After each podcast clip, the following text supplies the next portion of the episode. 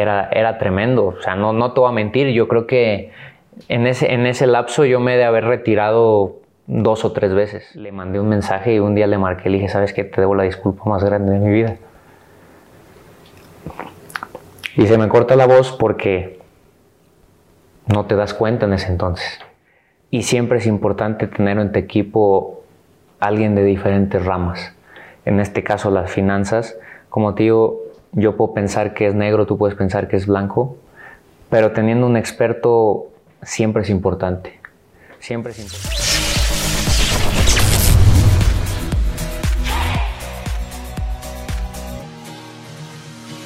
Hola amigos, bienvenidos a una nueva entrega de su podcast Zona de Campeones.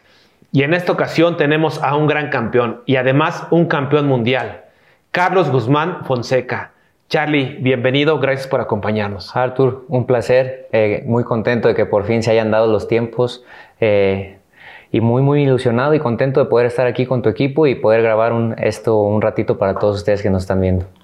Bueno, pues ese es Charlie, así, así de sencillo como lo escuchan, así es siempre con toda la gente, esa sencillez que además, como les digo, tuvo una gran experiencia de ser campeón de ese Mundial Sub-17 eh, que tuvo sede en México y que bueno, quisiera que nos contaras un poco cómo empieza ese sueño de llegar al fútbol profesional y a un día querer ser campeón mundial. Mira, la verdad es que yo creo que uno de chico siempre juega pues por amor al fútbol, sin dimensionar quizá todo ese mundo de profesionalismo que hay detrás, que consiste en ser un futbolista profesional, un jugador de primera división, eh, inclusive unas fuerzas básicas o todo lo que un equipo lo conforma desde la raíz. Eh, obviamente mi infancia siempre la recuerdo al lado de un balón, siempre en un campo de fútbol, siempre jugando, siempre correteando la pelota. Y yo formaba parte de la escuela de formación en ese entonces de Monarcas Morelia en Moroleón, de donde es originaria mi familia, donde soy originario yo.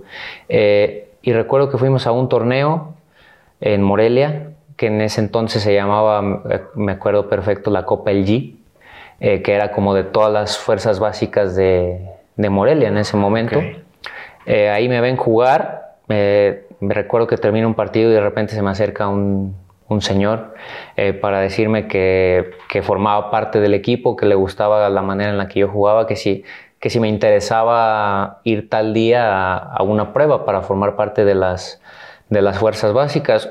Obviamente uno se emociona, voy corriendo y le digo a mis papás, pues sin siquiera saber todo lo que conlleva, como te digo, el, ya formar parte de unas, unas fuerzas básicas de un equipo profesional. Claro. Eh, en ese entonces me acuerdo perfecto, fui el día de la prueba. Yo en ese entonces jugaba como contención. Eh, todavía no era defensa, ni mucho menos. Me gustaba hacer goles. Eh, me acuerdo el día que estaba en la prueba, bueno, infinidad de, de muchachos y me acuerdo perfecto que preguntaron como, ¿quién juega de contención? No, pues levantaron la mano muchísimos niños. No, pues a ver, tú y tú vas para adentro. Y me acuerdo que de repente el, que era ese profe en turno dice, ¿quién juega de volante por derecha? No, pues nadie. Y dije, pues aquí soy, yo, sin nunca haber jugado. No, pues órale, a ver, vente, vas. Y entré sin haber jugado nunca esa posición, vi la oportunidad la tomé y me acuerdo perfecto que la primera pelota que me tocó agarrar, me llevé a dos, agarré, pateé poste y adentro, la primerita. ¿Cómo te llamas? No, pues tal Carlos Guzmán. Me anotaron, siguió el juego. Terminó el juego, no, pues tú nos interesas, pasas a la siguiente prueba. Y ya em, eh, hice mis pruebas de volante por derecha hasta que me quedé en fuerzas básicas. Ya después estando en fuerzas básicas me tocó en ese entonces el profe José Juan García y en algún ejercicio, no sé cómo, un día me agarró y me dijo, ¿sabes qué? Tú vas a hacer defensa. Le dije, no, ¿sabe que Yo no, no, me gusta hacer defensa, yo estoy acostumbrado a hacer goles. Me dijo, tú confía en mí, vas a ser un buen defensa, que no sé qué. Bueno, total, me convenció y terminé siendo defensa y pues hasta entonces aquí andamos. Oye, ¿y qué, cuántos años tenías en ese momento? Eh, tenía, si no me equivoco, 13 años cuando entro a las fuerzas básicas de Monarcas, que en ese entonces era, yo llegué a la séptima división, que era la más chica, a la primera que podías entrar, eh, 13 añotes. Ok. Oye, eh, me comentaba en, algún, en alguna ocasión tu papá que te tenía que llevar de, de, Moroleón, que es Guanajuato, aunque está, digo, relativamente cerca de Morelia, pero tenía que llevar de, de Moroleón a entrenar diario.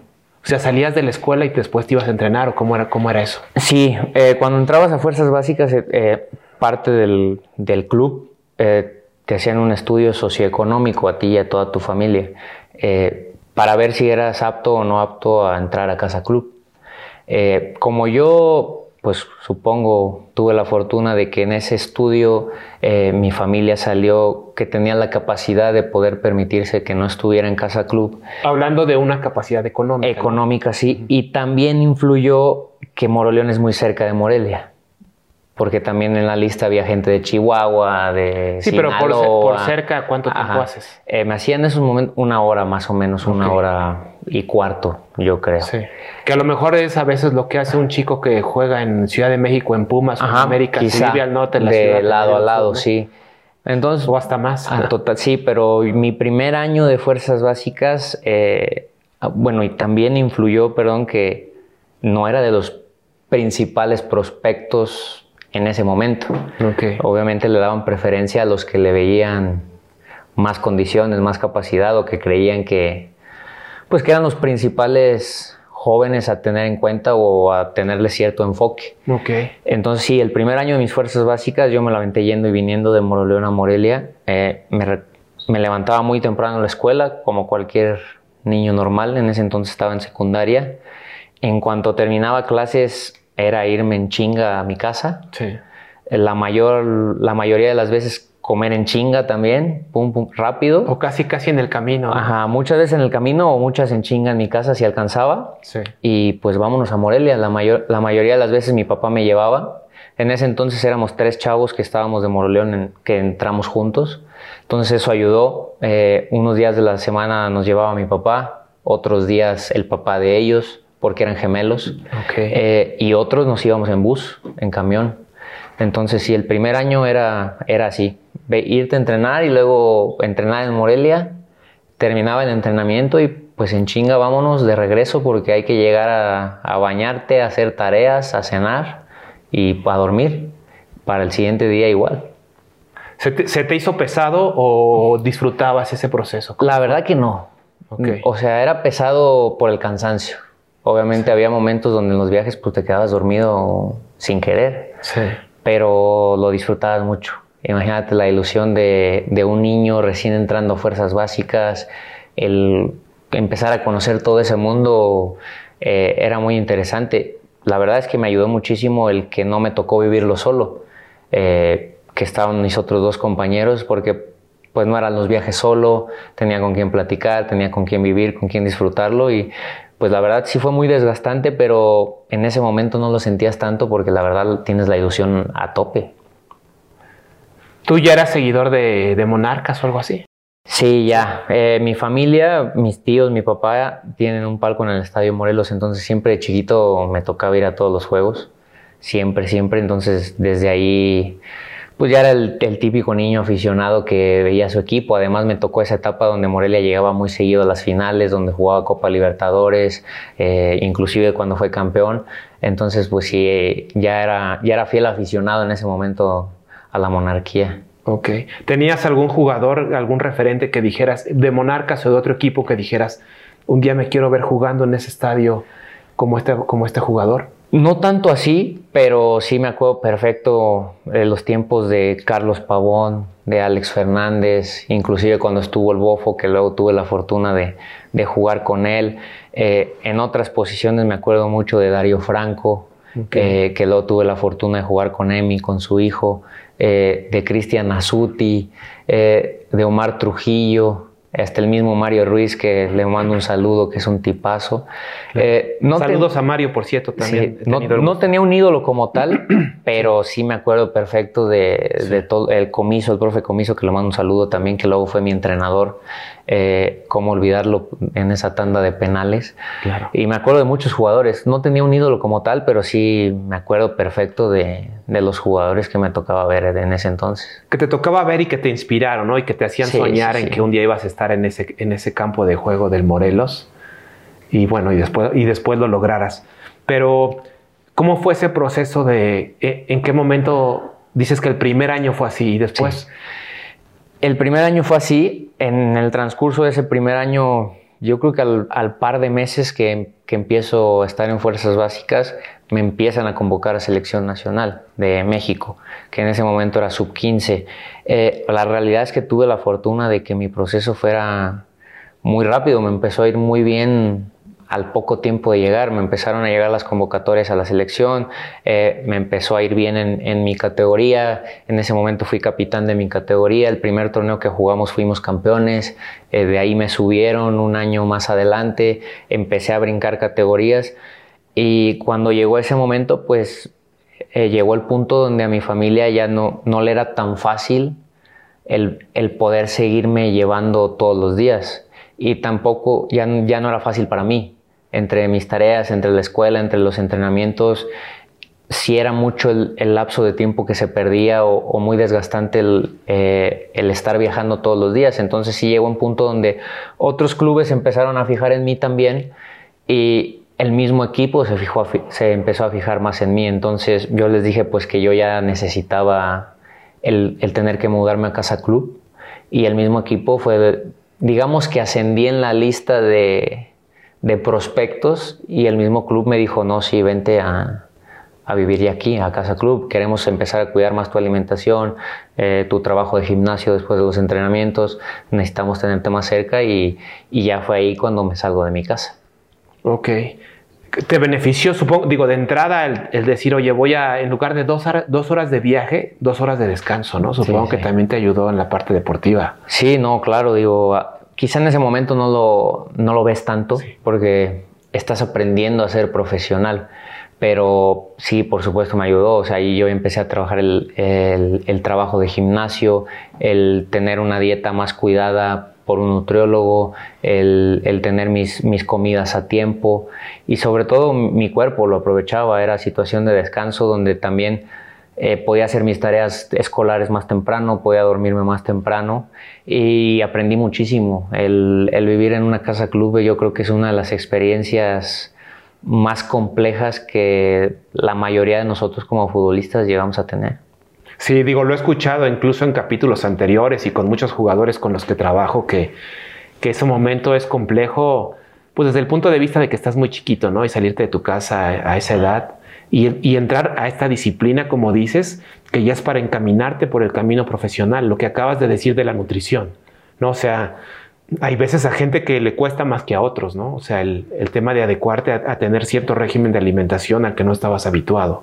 Sí, no, y obviamente el, el punto donde llegas a vivir en ese momento, yo recuerdo que compartía casa con, si no me equivoco, éramos nosotros 12, 14 muchachos, o sea, aprendes en todos los sentidos. Eh, aprendes porque pues cada, cada cabeza es un mundo, como bien se dice, y te toca empezar a compartir hogar, eh, cuarto, eh, situaciones donde pues realmente de entre comillas ciertos desconocidos pues se convierten en, tu familia.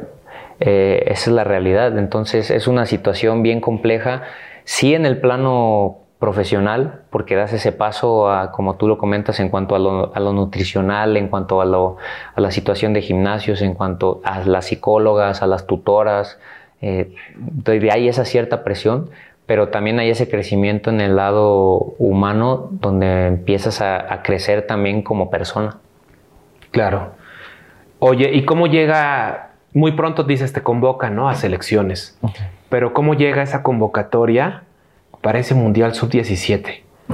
¿Cómo, ¿Cómo se da ese proceso? Híjole, fueron yo creo que dos años por lo menos de un proceso donde, pues bueno, la gente ve el Mundial, recuerda el Mundial, se queda con el Mundial, pero antes, para poder llegar al Mundial hay un proceso larguísimo, muchísimas giras, muchísimas concentraciones.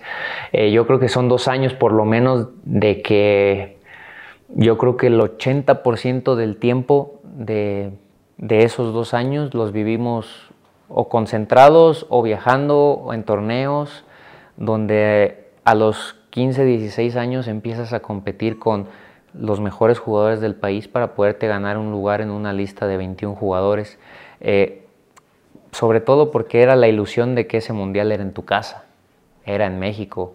Entonces eh, fue un proceso pues bien duro, bien desgastante el ver cómo entraban jugadores, salían jugadores, el hoy compito contigo, mañana compito con otro para seguir manteniendo mi lugar. Eh, fue hermoso porque obviamente te toca conocer el mundo, te toca viajar por todos lados, eh, pero sí es, sí es desgastante en el sentido de que es mucha competitividad, eh, es mucho tiempo, pero después el ganarte un lugar y poder vivir un mundial como el que nos tocó es, es algo que no tiene, sí, que no tiene precio y que voy a recordar toda mi vida, obviamente. Claro. Pero entonces son dos años previos, ¿no? O sea, desde que estás, digamos, a los 15 años, empiezas a formar ese grupo o empieza en este caso el entrenador, que fue Raúl Gutiérrez, ¿cierto? El proceso lo empezamos con, en, ese entonces con Chucho Ramírez. Ah, Luego Chucho se va a la América, si no me equivoco, es cuando llega el, profe Raúl. Eh, y ya seguimos y continuamos ese proceso con él hasta, hasta el Mundial y ser campeones. Y además de que estos dos años, al final, en esa recta final de esos dos años, hay algo ahí que pasa que es, pues hasta cierto punto admirable, ¿no? Porque tienes una lesión, una fractura. Y estás a cuánto tiempo, tres meses o cuánto faltaba para el mundial? Yo creo que para el mundial faltaban alrededor de cuatro meses y medio, cinco más o menos. Y sí, en una, en el CAR, en el Centro de Alto Rendimiento, una concentración, tuvimos un amistoso, un partido contra El Salvador de nuestra categoría y en una jugada por ahí un salvadoreño se me barre y me fractura el, peroné. Eh, me fractura el peroné, al cual se me pronosticaba alrededor de tres meses, tres meses y medio para, de recuperación. Entonces, realmente yo recuerdo que en cuanto supe que me había fracturado, porque te llevan a hacer un estudio y para comprobar todo, mi primer pregunta es ¿cuánto tiempo? ¿Cuánto tiempo voy a estar fuera?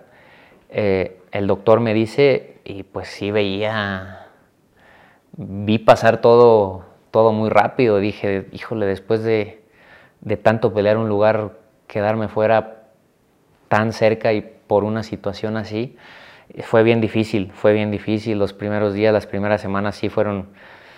Yo creo que en ese momento no te das cuenta, pero yo creo que quizá caí en, algún punto de depresión, sobre todo las primeras semanas, porque recuerdo que no salía de mi cuarto o, realmente yo sentía que ya se había perdido mi, mi, lugar, que los tiempos no iban a ajustar y que, iba a estar fuera. Eh, antes de irme ahí, el profe Raúl habló conmigo, me dijo, tú recupérate, tu lugar te lo voy a respetar, enfócate en tu recuperación, etc..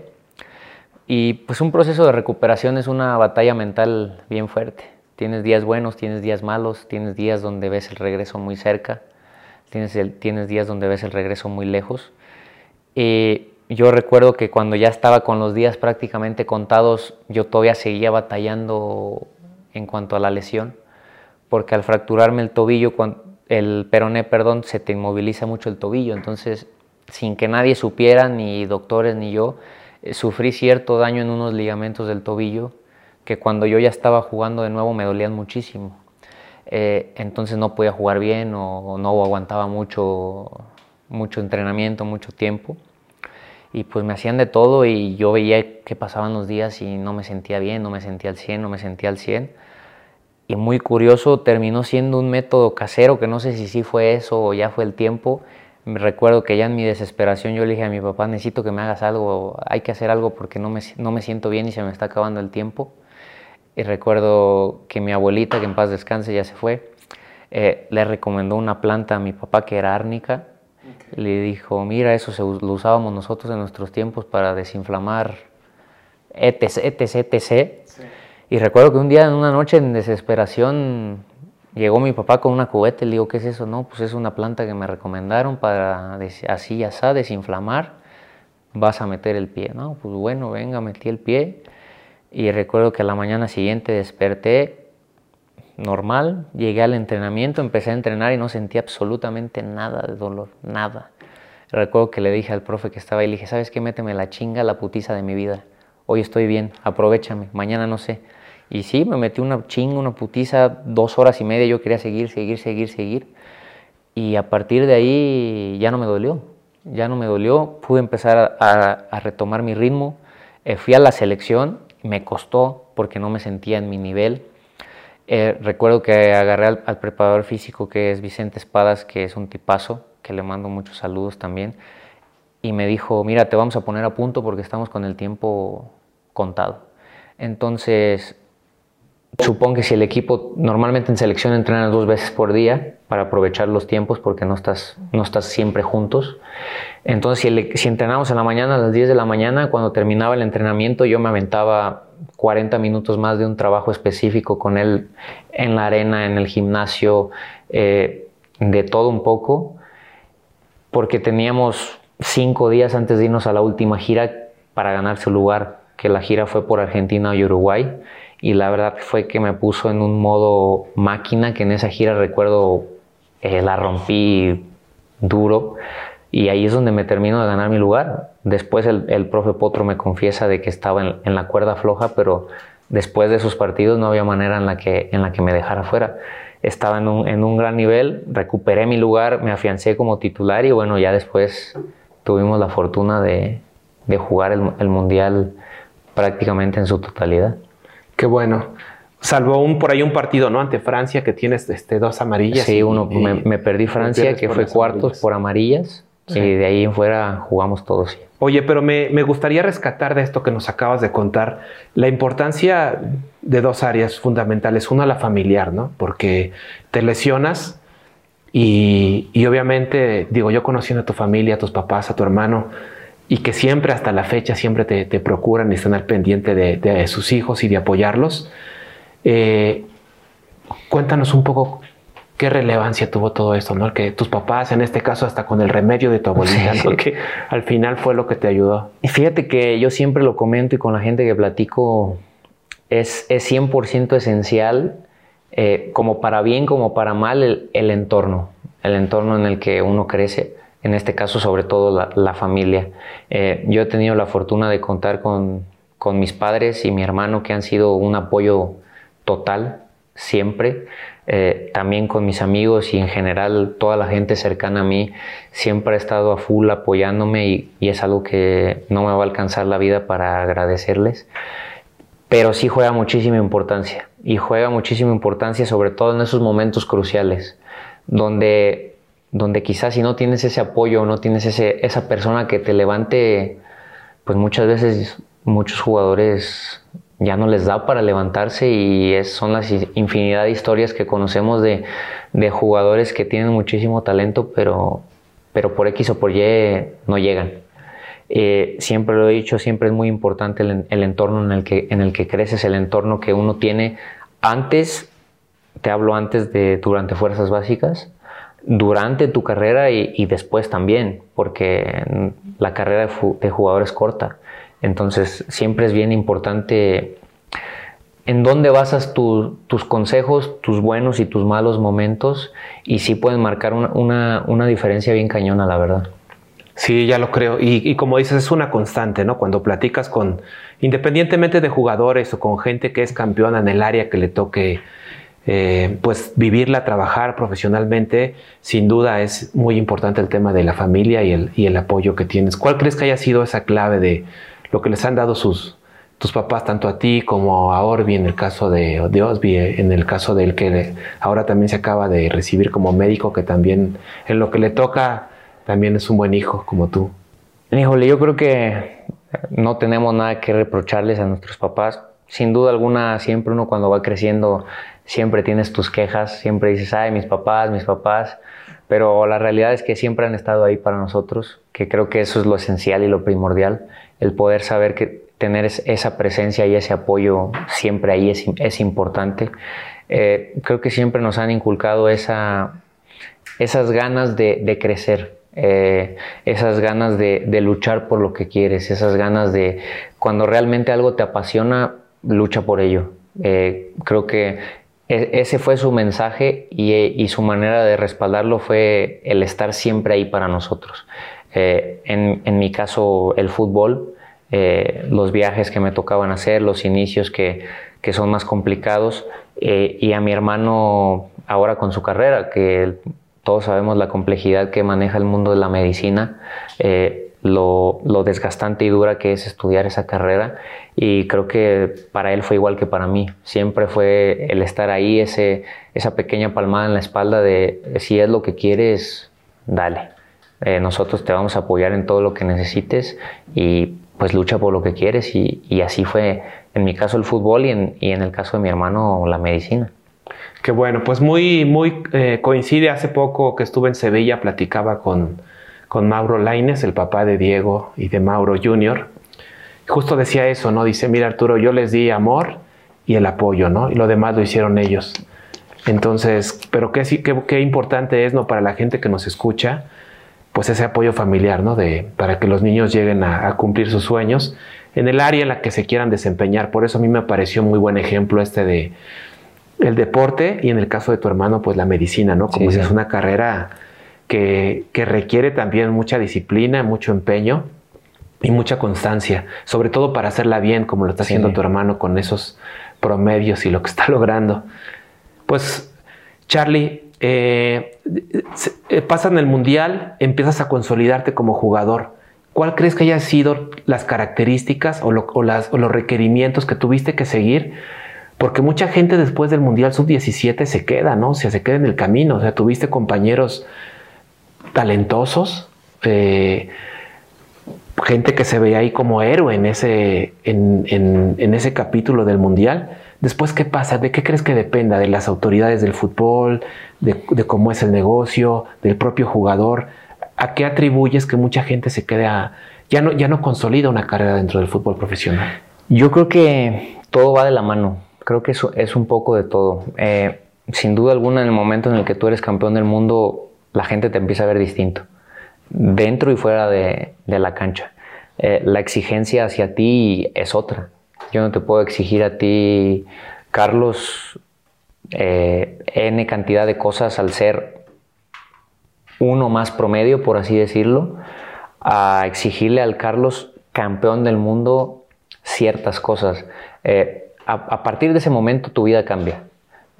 Para bien y para mal, entre comillas, en el sentido de que si antes se te exigía un 7, ahora se te exige un 10 y no puedes bajar de ese 10 porque ya demostraste ciertas cosas, ya te ganaste esa cierta, esa cierta jerarquía.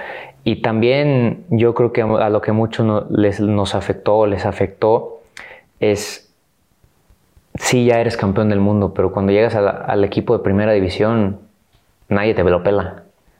Sí, te felicitan, yo me recuerdo el primer día que subí, todo el mundo me felicitó, pero después de ese día era uno más. Te hicieron un homenaje en Morelia. Sí, me hicieron un homenaje en Morelia y todo, y nunca se me va a olvidar eh, de los primeros días que subí, eh, eh, un abrazo hasta el cielo a, a, Tomás, que fue mi entrenador, mi primer entrenador de primera edición, el, el entrenador que me debutó. Me dio un abrazo, me felicitó, él me decía, niño, me dijo, niño, a partir de este momento eres uno más. Tú sabrás hasta dónde quieres llegar, tu, tu título sub-17 ya fue, ya quedó. Si tú quieres jugar con todos esos que estés ahí, te lo tienes que ganar aquí. Nadie te va a regalar absolutamente nada. Y sí, eh, eran unos momentos donde Morelia tenía gente de muchísima jerarquía, eh, donde quizá tenía de los planteles más importantes en, en, la Liga Mexicana. Y aprender de ellos y ganarme un lugar fue bien complicado, pero a la vez creo que todo eso me ayudó, el, entrar a un vestidor con personalidades tan fuertes, con jugadores de tanta jerarquía, creo que me obligó a mí a, a forjar carácter y a, y abrir los ojos y ver que si quería ganarme un lugar y que si quería jugar en primera división, tenía que chingarle igual o más que todos ellos que ya estaban ahí. Sí, me acuerdo, esa generación de Tomás fue cuando, que en paz descanse, como bien dices, eh, fue aquella que llegó a la final contra Pumas, ¿no? Sí, correcto. Sí, sí justo esa. Eh, te hablo de que teníamos a un Federico Vilar, de que teníamos a un Joel Wiki, una Diana Aldrete, un Jaime Lozano, Miguel Sabá, Valdo Leao, este, teníamos extranjeros importantes como Joao Rojas, eh, teníamos al buen Rafa Márquez Lugo, o sea, teníamos la verdad que era un vestidor impresionante, eh, teníamos un equipo impresionante y, el ganarte un lugar ahí era jodidísimo, era jodidísimo. Yo veía que algunos de mis compañeros del mundial empezaban a debutar y me ganaba esa desesperación por, por no debutar yo. Eh, recuerdo que en, algún entrenamiento, por alguna plática, eh, terminé acercándome a Gerardo Lugo y me decía, ¿qué tiene? Le digo, es que ya quiero debutar. Yo veo que debutan otros y ya necesito debutar. Y él me decía, calma, es un proceso, acuérdate que no, no siempre el primero en debutar es el, el que aguanta más. Me dijo, no te enfoques tanto en cuándo vas a debutar porque vas a debutar. Me dijo, enfócate en que el día que debutes lo hagas bien y ya no sueltes tu lugar. Y eso es algo que también se me quedó bastante grabado. Y pasaba el torneo, pasaba el torneo, pasaba el torneo y no debutaba y justo me tocó debutar en la última jornada. Pero fue bien chistoso porque una jornada antes nos tocó jugar contra Atlante, me acuerdo perfecto. Atlante estaba en Cancún, pero en esos momentos había un huracán o algo así. Entonces jugamos en, en Nesa, que ese fue el estadio donde nos tocaba jugar. Eh, pasaba el segundo tiempo y me acuerdo perfecto que íbamos ganando, no me acuerdo si 3-1 o 4-1. Eh, un partido dominado y de repente Quique Pérez se lesiona, que era el que jugaba de mi posición. Y yo me acuerdo en la banca calentando como todos me decían, dale, dale, es tu momento, vas, calienta. Y Quique es el tripa, ¿verdad? No, Quique es el pollo. Ah, el pollo. El pollo Pérez, sí. Y todos me decían, dale, dale, te toca, ya es ahora, puta, yo emocionadísimo. Y pues de repente Tomás le habla y le habla a Felipe Ayala, que no era ni siquiera esa posición. Sí. Y lo mete a él. No, pues me acuerdo perfecto que me emputé. Me, me emputé mal. Dije, no, pues si no fue ahora, no va a ser nunca. Y, y cómo son las cosas que entró Felipe y por X o por Y, no por culpa de él, sino circunstancias del juego. Ese partido termina 4-4 y en la última jugada del partido expulsan a Marvin Cabrera. Entonces así terminó el partido y nos fuimos a la última jornada, que teníamos que ganar para poder calificar a la liguilla. Entonces yo recuerdo el día antes del partido, que es cuando normalmente los entrenadores paran a su equipo y dan las, como las indicaciones más explícitas del juego que vas a, enfrentar. Eh, pues normalmente son 11, obviamente. En ese momento nos mandó llamar a 12 porque el equipo habían protestado la, la expulsión en ese entonces de Marvin. Entonces Tomás dijo ahí, apelamos la expulsión de Marvin, si la expulsión procede, va a jugar Marvin, y si no entra la apelación, va a jugar el niño. Entonces ahorita van a hacer una jugada y una jugada y así. Y ya, entrenamos, después la cita era en la noche para llegar al hotel de concentración y yo, yo, no, yo no sabía, pero en cuanto entro a la concentración me recibe ya ser corona y me dice, alístate. Digo, ¿por qué? Pues mañana vas a jugar, güey. La expulsión de Marvin no pasó. Entonces vas tú. Me acuerdo que en chinga corrí a mi cuarto y le marqué a mis papás. Alístense que todo indica que mañana juego. Y me tocó, y me tocó debutar de titular. Entonces, y además en un partido muy importante. No, era, era, era, muchísima presión. Yo me acuerdo perfecto que yo escuchaba a los más grandes susurrar y yo decía, todos están hablando de mí. Yo no sé si hablaban de mí o no hablaban de mí, pero yo sentía que todos hablaban de mí. Y yo, yo escuchaba de que decían, no, ojalá que no se cague, ojalá que responda. En ese momento Álvaro era el presidente y también me acuerdo que en la cena le decía, ¿y cómo lo ves? ¿Estará listo o no? Y Tomás, la verdad es que siempre me bancó a muerte. Dijo, mira, este es su momento, es ahora o es nunca. Yo confío en él y, y sé que le va a ir bien. Entonces hablé a toda mi familia, todo el mundo se alistó. Llegó a todo Moroleón el todo estadio. Moroleón, sí, sí, sí, sí, obvio, había que, había que estar ahí presente. Había que estar ahí presente y bueno, tú, me, me tuve la fortuna de que, pues sí, me tocó debutar, el equipo ganó 1-0, eh, calificamos eh, y me acuerdo que en la charla antes del partido, pues ya dan la alineación, estoy ahí, se me empezaron a acercar todos, eh, a darme su buena vibra, su abrazo. créeme que en ningún momento sentía nervios eh, sentía esa, ansiedad de, que ya quería que, que empezara. Que empezara, o sea, ya decía ya, es ahora, o sea, que empiece. Y porque era un partido de mucha presión, eh, era ganar o ganar. Eh, entonces, la verdad es que me fue bastante bien. Me acuerdo que antes de salir a la cancha me toma el auxiliar, que era Bustos, y me dice, en los, en los tiros de esquina vas a marcar a Jackson Martínez. Y yo como, ¿Estás seguro? O sea, Jackson era en ese momento, yo creo que el Era Jaguares entonces. Era el rival. Jaguares el rival. En ese momento yo creo que Jackson era el, Claro. el centro delantero más... Claro, porque estaba, incluso fue su última temporada antes de irse a Portugal. justo después de ese torneo se va, se va a Porto. Sí. Yo creo que en ese momento era el 9 más, más importante en cuanto a peso específico de la liga. Entonces yo Claro. me acuerdo que mi reacción fue, ¿seguro? Y fue como, ¿no puedes o qué? Yo, no, sí, sí, sí. Yo me acuerdo que llegaba cada tiro de esquina, yo estaba cagadísimo y abrazaba a Jackson como podía, me sacaba una cabeza y media y aparte era un, un moreno de físico impresionante. Me le pegaba como pude y gracias a Dios todo salió muy bien. El equipo ganó 1-0. Eh, fuimos a liguilla, eh, donde nos fue relativamente bien. Después perdimos en semifinales con, con Santos y ahí empezó la historia. Oye, este, digo, tengo la fortuna también de conocer a Jackson, de trabajar con él y de, bueno, de irlo a ver varias veces a, a Oporto. Y bueno, es un tipazo, pero él no te dijo nada, ¿no? ¿O qué, qué hace el rival? O sea, ¿qué hace cuando dice, oye, me está cubriendo el de los más chavitos de la liga? Y este, y es, sin duda sabía que era tu debut, ¿no? Y que le Sí. dijeron, oye, ahí está el pan. Sí, no, yo creo, creo que a la hora de jugar Jackson era, era muy serio, no, no hablaba mucho, pero sí me acuerdo en que en cada balón parado me empujaba y, me empujó, y obviamente pues físicamente Sí, claro. me sacaba mucha ventaja. Yo como podía me le pegaba y a mí me acuerdo que en ese momento me agarró Wiki y me hizo, no importa, tú nomás pégatele, que si va a rematar, que no remate a gusto. En ese entonces había la ventaja de que todavía no había bar, entonces podías jalar un poco, abrazar, hacer ciertas mañas, entonces pues saqué todo lo que podía y sí, me fue bien, eh, no tuvo ninguna de peligro Jackson ahí, entonces esa tarea la cumplimos. Y la más importante fue que el equipo ganó, entonces muy muy contento, recuerdo que salí ahí con mi familia. Y no hubo mucho tiempo para festejar porque como pasamos a liguilla casi había que entrenar al día siguiente bien temprano para empezar a preparar lo- los partidos. Fue un festejo muy express, pero sí fue como un, un punto donde, donde dices, ahora sí, ahora sí soy uno de ellos. Claro, O sea, ahora me ven, me vienen a ver jugar a mí. claro. Entonces como que ahí sí es un, vaya, suena cursi cuando todos decimos la fecha de mi debut, jamás se va a olvidar.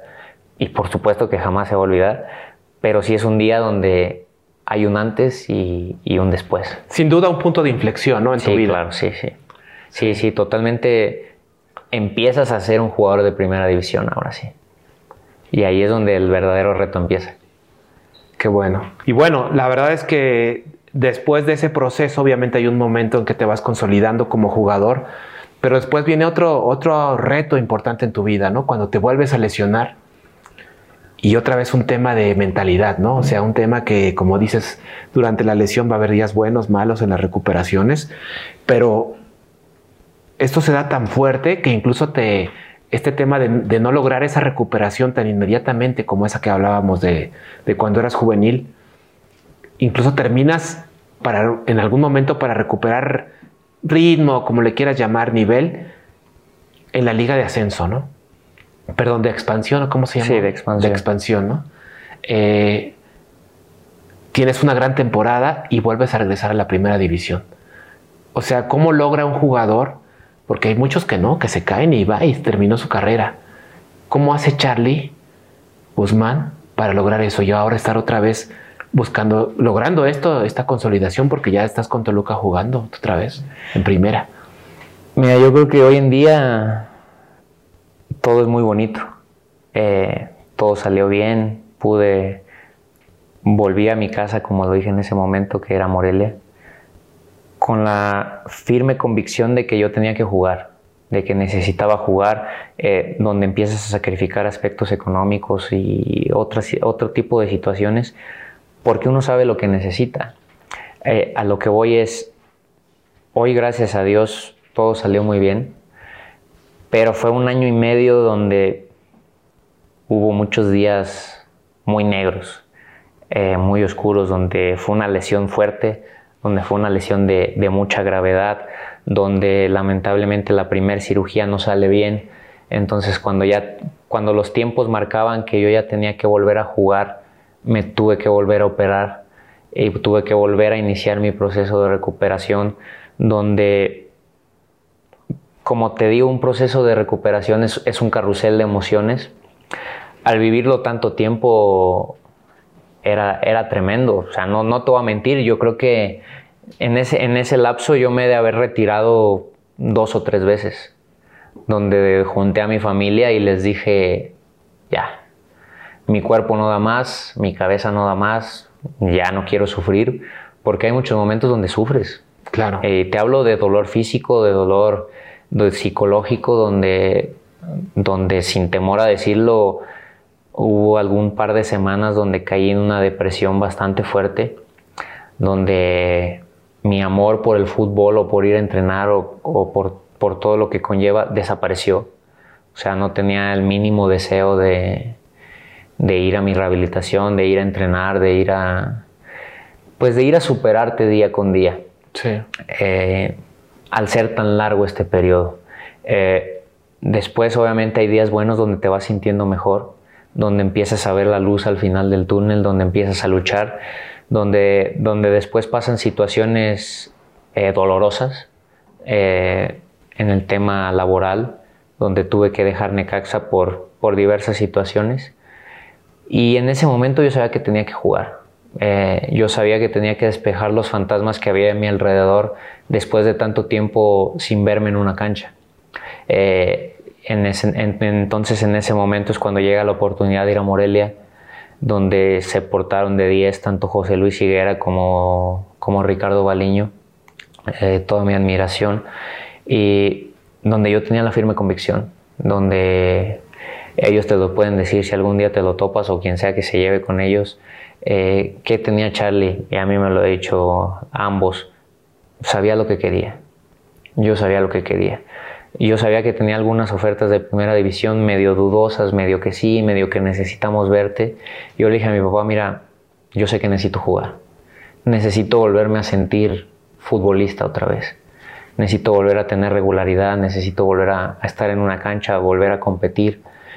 Y yo sé que una vez que teniendo eso la gente va a ver que estoy bien, porque yo sabía que estaba bien. Entonces yo sabía lo que necesitaba y fui por ello. Y no es mentira cuando te dicen que a veces tienes que bajar para, para tomar vuelo.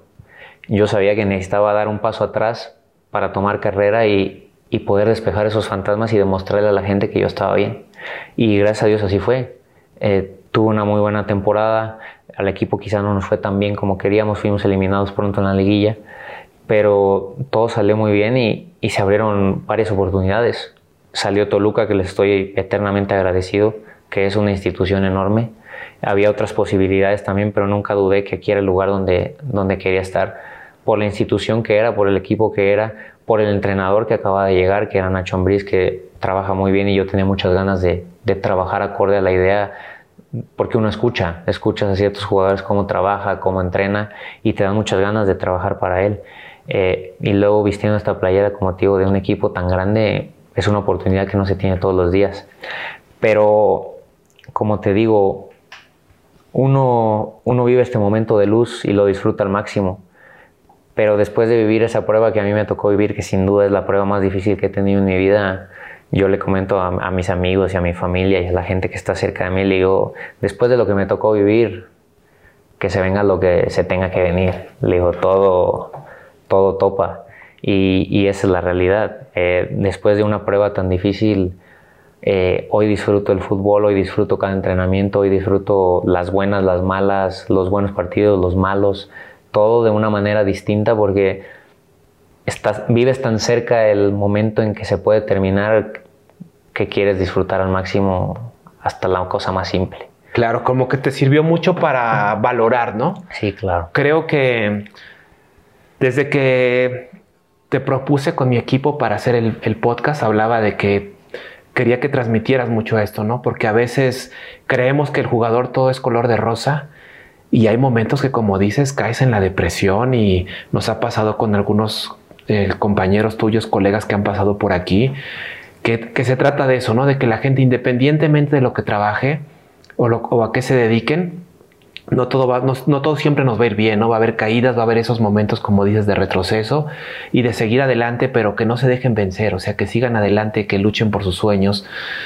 que todo es posible, ¿no? como te lo dijo, pues en este caso acabo de ver a, Ricky Baliño hace tres días, me lo encontré en Querétaro haciendo la pretemporada en la Loma. Y, y qué bueno que, que, te fuiste encontrando con las personas adecuadas, como dices, con la familia. Me tocó verte alguna vez en Aguascalientes, como siempre, con el apoyo de tus papás. Estaban otros dos amigos tuyos de Morelia en aquella ocasión, estuvimos ahí contigo apoyándote, ¿no? O sea, cada quien en su proceso de, de ayudarte, de Charlie, tú puedes, porque como dices, había que demostrarle a la gente, pero al que le tenían que demostrar primero era a ti, ¿no? Sí, claro. O sea, ahora que estuve con Guti en Eindhoven hace un mes, mes y medio, y decía, no se me podía haber olvidado jugar. Simplemente era recuperar esa confianza en mí y saber que, que nadie te viene a decir, ya no, ya no, ya no sirve, sino no al contrario. O sea, y recuperar ese amor, como dices, y ese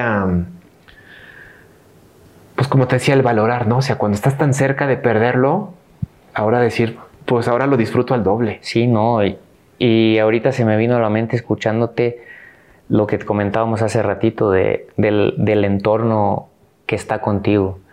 Si yo no hubiera tenido un, un entorno fuerte en ese entonces, sin lugar a dudas, seguramente me hubiera caído y hoy no podríamos estar aquí platicándolo esto de manera tan abierta.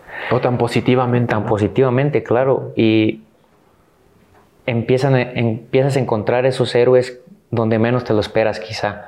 Eh, eh, yo tengo un amigo que su nombre es Marco, que te tocó conocerlo, que era una de las dos personas que decías. Sí.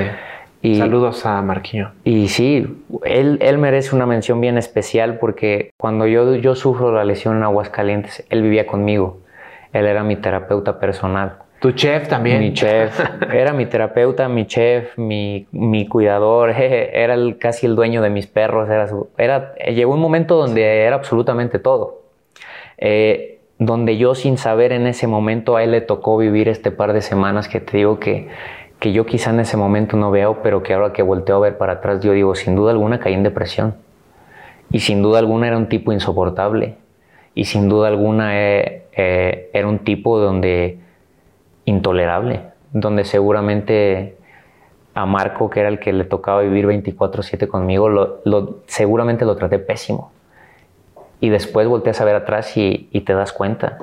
Y, y, después un día abres los ojos y yo te juro, no te miento y no tengo... Le mandé un mensaje y un día le marqué, le dije, ¿sabes qué? Te debo la disculpa más grande de mi vida. Y se me corta la voz porque no te das cuenta en ese entonces.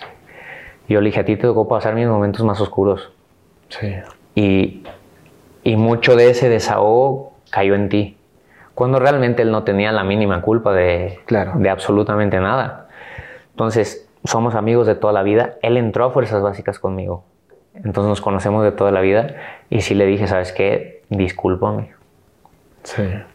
Discúlpame y gracias por estar ahí. Porque seguramente si no hubiera sido mi, mi amigo de verdad, cualquier, otro, corre, oye, yo que te voy a andar aguantando, o sea, todavía estoy aquí para ayudarte y para que me trates mal o para que seas grosero o, seas de la manera en la que sea conmigo, cualquier otro hubiera agarrado y se hubiera ido.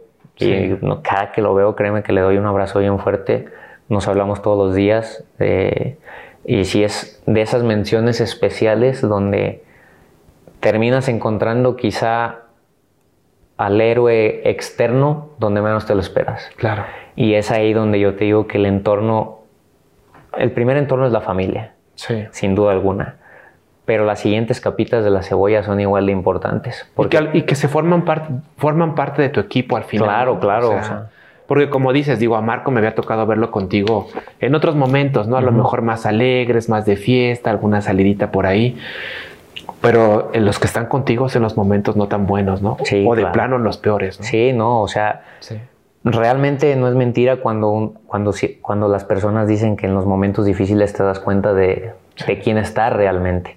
Y es así, o sea, yo, yo te puedo decir que yo perdí infinidad de amigos en ese año, año y medio donde dejé de jugar, donde, donde el panorama no era tan positivo, infinidad de conocidos, porque ahí te das cuenta que no son tus amigos, o gente que realmente se pone la etiqueta de amigo, pero los amigos se cuentan con los dedos de la mano.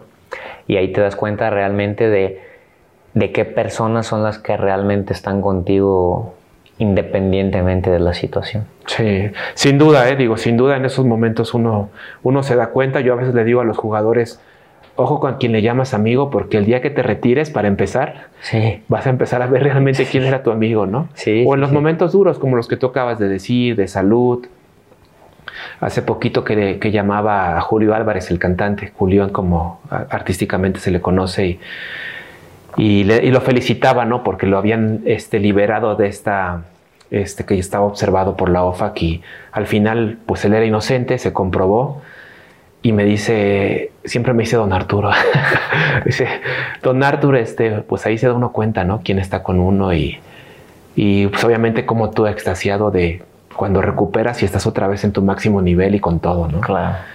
Pues qué bueno, Charlie. Mira, pues para ir cerrando, me gustaría que tú que eres muy inteligente, que te gusta leer, que eres muy organizado, también que le dieras un, un consejo en, en lo que a mí me toca o, o lo que es mi, mi profesión, la parte de financiera y de los negocios, tanto a tus colegas, que tú eres organizado, es un tipo que ahorra, que se prepara para el mañana. Y, y como tú bien sabes, pues es conocido que no solo en el soccer, sino en todos los deportes, como aquí tenemos una parlayera de, de los Cardenales de Arizona, de los que eres fan. Así es. Me ha tocado también convivir con gente de, incluso del fútbol americano, de NFL, y es muy conocido que en los deportes, cuando el, cuando el jugador termina su carrera, pues no se organizó bien desde el punto de vista financiero y, y terminan a los pocos años pues en prácticamente en la calle, sin dinero, como bien acabas de decir, sin amigos. ¿Qué consejo le darías a la gente, colegas y la gente que se dedica a otras profesiones respecto al tema de pues de cómo organizarse financieramente? Mira, yo creo que cada quien tiene sus ideales, los cuales son bastante respetables. Yo creo que el mejor consejo que yo les podría dar es que en tu equipo, como el que comentábamos ahorita, le abras las puertas a un profesional. Que nadie te puede aconsejar de, la, de mejor manera más que alguien que se dedica a eso. Eh, digo, a fin de cuentas, zapatero a sus zapatos, como bien dicen por ahí. Y siempre es importante tener en tu equipo alguien de diferentes ramas. En este caso, las finanzas. Como te digo, yo puedo pensar que es negro, tú puedes pensar que es blanco, pero teniendo un experto siempre es importante. Siempre es importante, al fin de cuentas las decisiones las toma uno, pero siempre es importante tener a alguien experto en la materia que te pueda decir, oye, mira, yo veo esto, oye, mira, está esta oportunidad, oye, mira, esto, lo otro. Eh, y a los colegas de profesión o deportistas de alto rendimiento en este caso, yo creo que es muy importante, lo hemos visto y lo hemos platicado infinidad de veces detrás y fuera de cámaras, la importancia del después de, del después de una carrera. Digo, la realidad es que el, lo sabemos y el mundo lo sabe, no hay tantas complicaciones cuando estás activo. Claro. Pero los verdaderos problemas, por así decirlo, pueden venir cuando uno termina de, cuando das un paso al costado, cuando se acabó la cancha, cuando se acabó el recibir la quincena, la mensualidad. Yo creo que ahí es donde empieza la segunda parte de nuestra vida. Al menos del futbolista sabemos que la vida activa es, es relativamente corta y hay que prepararse después, porque en el punto en el que para el fútbol eres viejo, para la vida eres súper joven. joven. Entonces hay, hay, mucho camino por recorrer todavía. Eh, que se abran a escuchar, que se abran a escuchar. Como te digo, tener un profesional en tu equipo siempre es vital. Que alguien que te pueda guiar por ese camino y, confiar, confiar en tu entorno, en este profesional, en, la gente de tu equipo y prepararse para lo que viene después de, de lo que esperemos todos sea una carrera muy exitosa. Gracias, Charlie. Pues me parece muy buen consejo para, para, toda la gente que nos vea y que nos escucha por las distintas plataformas. Eh, lo hemos comentado, eh, prácticamente la mayoría de los profesionales que pasan por aquí pues suelen dar ese consejo, ¿no? Y, o, o, similar, nos decía el otro día Israel Villaseñor, dice, terminas muy joven, a los 30, y tienes que competir con mucha gente, o sea, entras a un mercado laboral de 18 a 70 años con gente que está laborando y tú estuviste los últimos 20 años solo jugando fútbol. Sí, ¿no? sí. Entonces, por esa parte también admiro la, lo, tu habilidad de, o tu gusto también por las letras. Eres también un apasionado de la lectura, creo que también en ese tipo coincidimos en cosas como el fútbol americano, que me sí, gusta sí. el fútbol americano, la lectura. Entonces, siempre es un placer trabajar con gente como tú.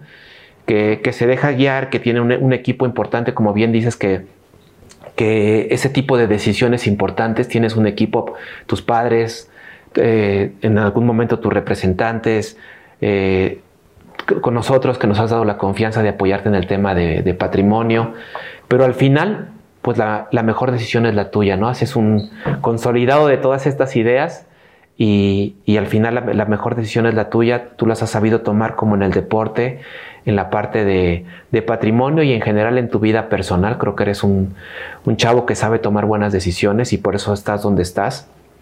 Me gustaría que, ahora que estás en este, en este equipo, con gente, como dices, que también me toca conocer y trabajar desde hace años con Nacho, con Ciña, que está en la dirección deportiva, con, con Paco Soinaga, ¿no? que también lo conozco de hace años.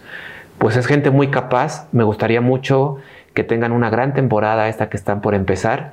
Vamos un poco desfasados, obviamente, en la, cuando sale el podcast seguramente ya irán por ahí de la jornada 3 o 4. Ya, ya iremos en primer lugar por ahí. seguramente así será. Entonces les deseo mucho éxito y me gustaría que para cerrar eh, este programa le recomendaras a la gente dos o tres libros por ahí que te hayan ayudado a ti en, algunas de las etapas de tu vida, eh, que les alguna frase también que te haya servido en los momentos buenos y malos. Y si adicionalmente le quisieras dar un consejo a toda esta gente que, te admira o que admiramos siempre de un campeón del mundo como eres tú, pues que nos, que nos dieras estos consejos y estas referencias. Mira, eh, en cuanto a la lectura, eh, creo que es ampliamente recomendable y creo que encuentras un, mundo eh, de variabilidad donde quizás ni siquiera sabes que lo necesitas. Yo creo que mi libro favorito sin duda alguna es El monje que vendió su Ferrari, porque me tocó leerlo en un momento donde quizá no era todavía una persona tan madura y fue un libro que por X o por Y me marcó muchísimo. Lo leí rapidísimo, lo leí y, te puedo decir que cuando después de leerlo yo dije, wow, o sea, vi la, vida de, diferente manera, eh, aunque suene un poco eh, exagerado, por así decirlo. No, para nada. Yo Pero creo que... sí fue un libro que en cuanto lo leí fue, o sea, wow. Sí. Mi libro favorito y a la fecha sigue siendo. Y también me encanta leer a gente que yo considero exitosa, sobre todo en el ámbito del deporte. Eh, yo creo que mi libro número dos sería Open, que es el libro de André Agassi, que es un librazo también. Eh, porque me gusta ver esas situaciones que no sabes de los, de los atletas. Eh, como lo comentábamos ahorita, tú los ves en la tele y todo es, todo es bonito, todo es color de rosa, todo es maravilloso, son logros, partidos, gente. Superhéroes. Sí, pero después te das cuenta de lo que hay detrás y dices, por algo es un chingón como lo es.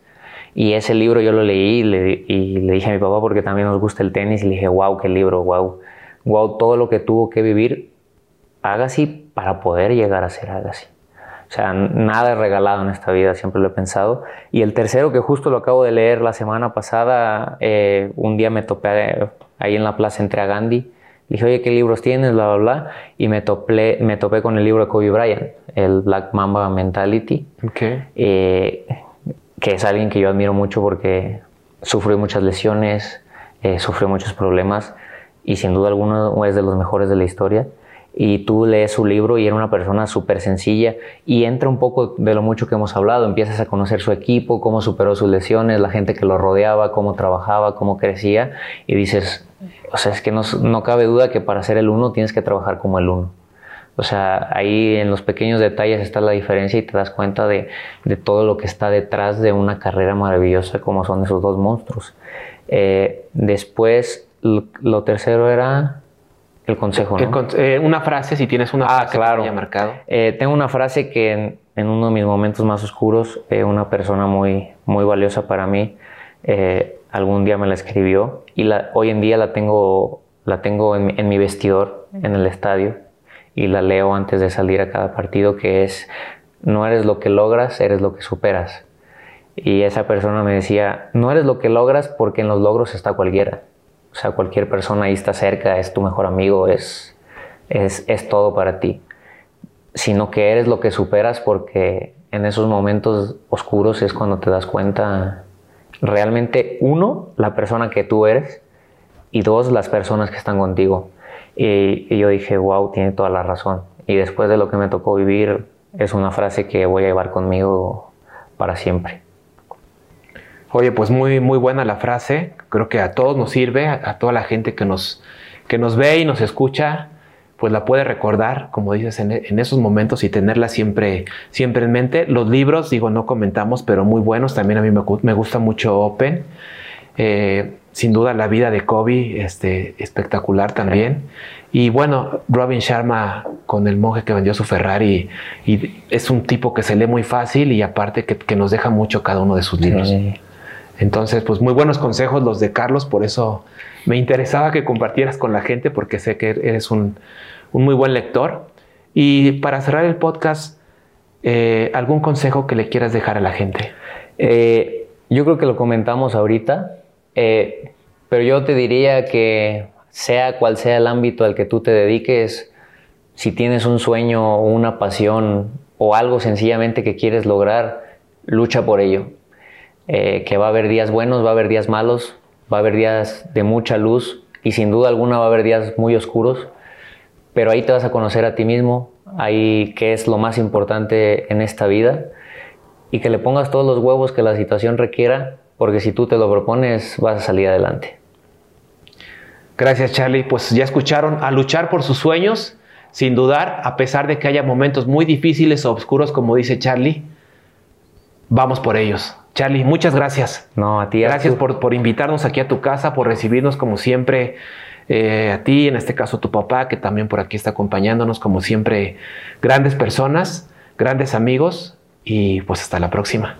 Artur, un placer y muchas gracias. Gracias a ti.